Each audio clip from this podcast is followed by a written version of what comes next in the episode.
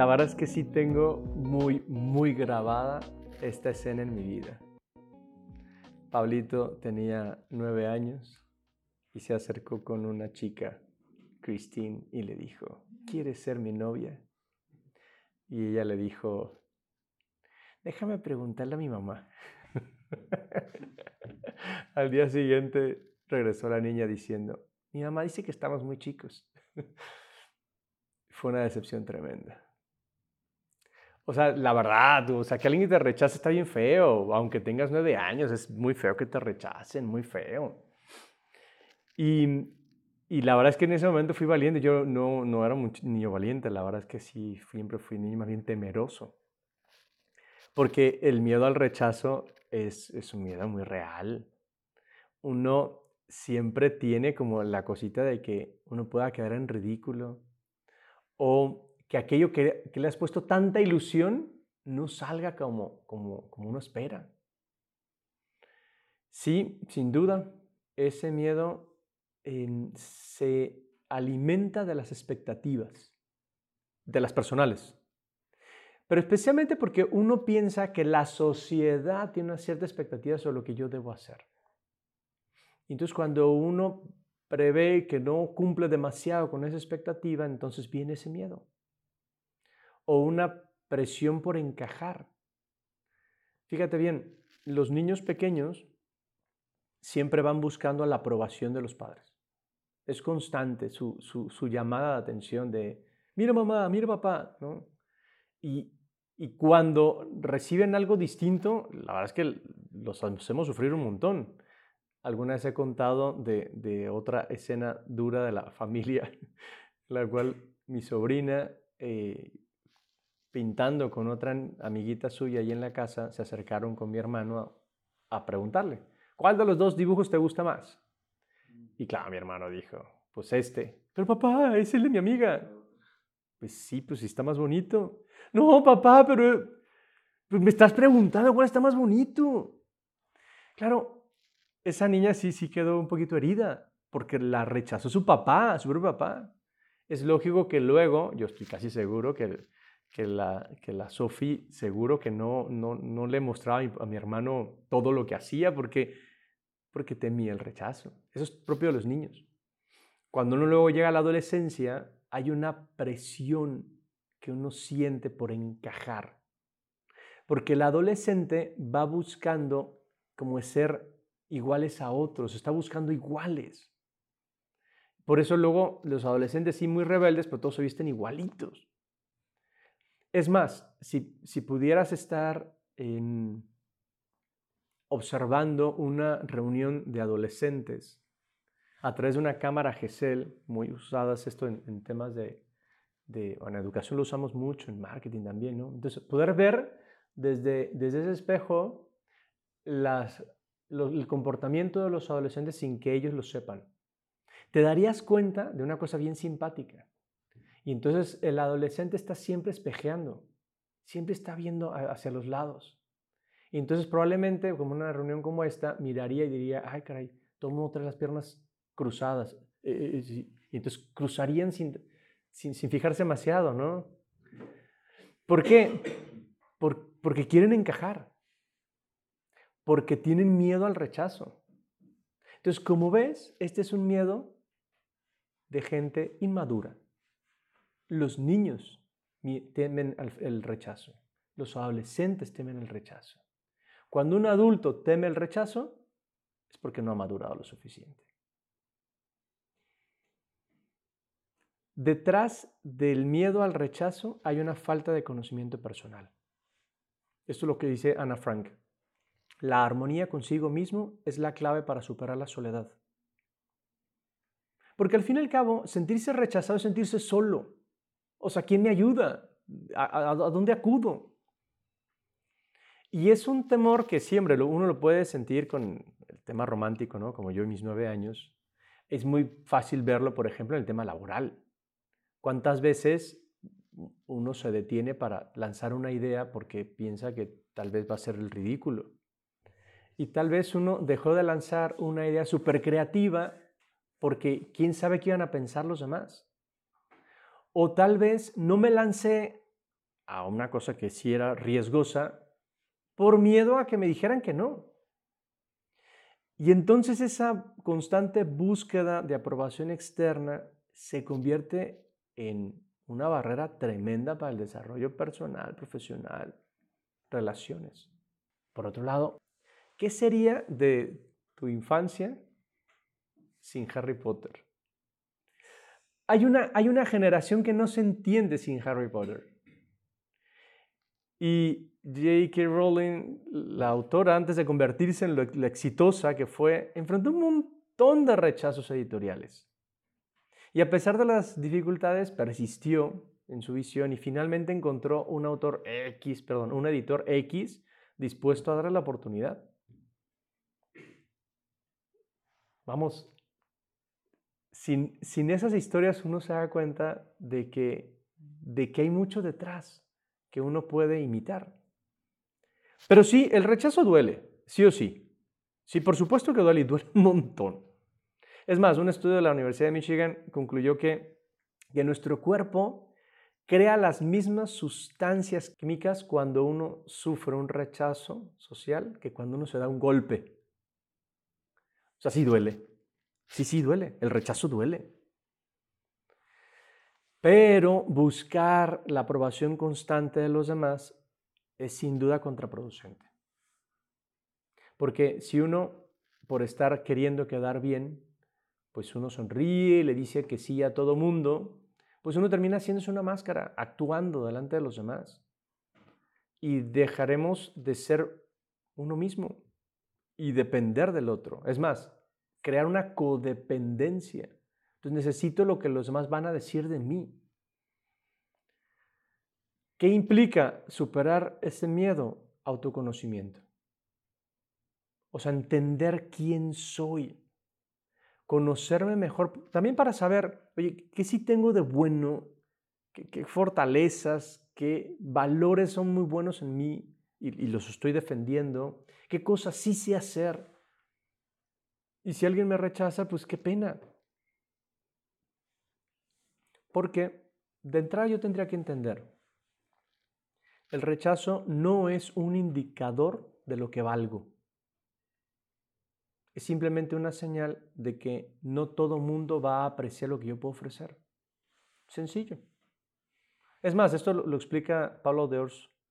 Saber que no puedo hacer todas las cosas también es liberador.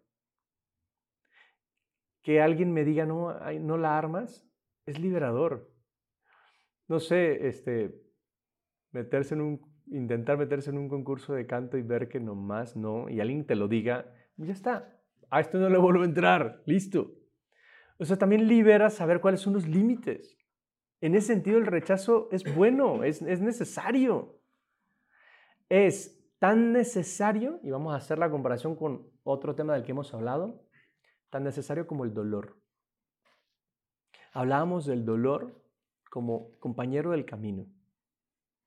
El dolor lo percibimos constantemente, el rechazo también. El mítico Steve Jobs es un ejemplo clarísimo. A este compa lo despidieron de su propia empresa. Luego regresó con más fuerza para cambiar la historia. Porque si hay alguien que ha cambiado la historia, y lo vemos como muy cercano, pero, pero yo creo que con el paso del tiempo será aún más grande su figura. Por supuesto, todo lo que, todo lo que Apple ha hecho en el mundo actual cambió, cambió la manera de percibir la tecnología. Bien, ¿cuál es el objetivo entonces? Liberarse de las cadenas de la aprobación externa. El primer escollo será pensar que tal vez no vale la pena hacerlo. O sea, ni siquiera lo voy a intentar. No voy a hacer que me digan que no. El consejo de James Clear yo creo que nos puede servir. Termina algo, cualquier cosa. Deja de investigar, de planificar, de proponerte hacer cosas para el trabajo y hazlo. No importa qué tan bueno o malo sea. No necesitas prender fuego al mundo con tu primer trabajo. Solo inténtalo. Necesitas demostrarte a ti mismo que tienes lo que se necesita para producir algo. No hay artistas, atletas, empresarios o científicos que se hayan hecho grandes sin terminar su trabajo. Deja de discutir lo que tienes que hacer, simplemente hazlo. Porque muchas veces no vamos, no queremos hacer las cosas por miedo a que nos digan que no. Simplemente ni siquiera empiezo.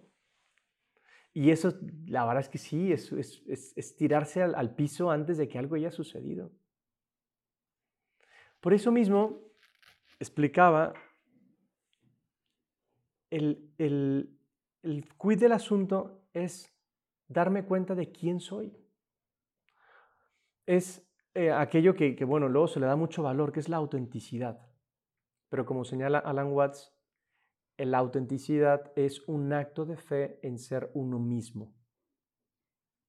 O sea, voy a confiar en lo que soy, en lo que tengo.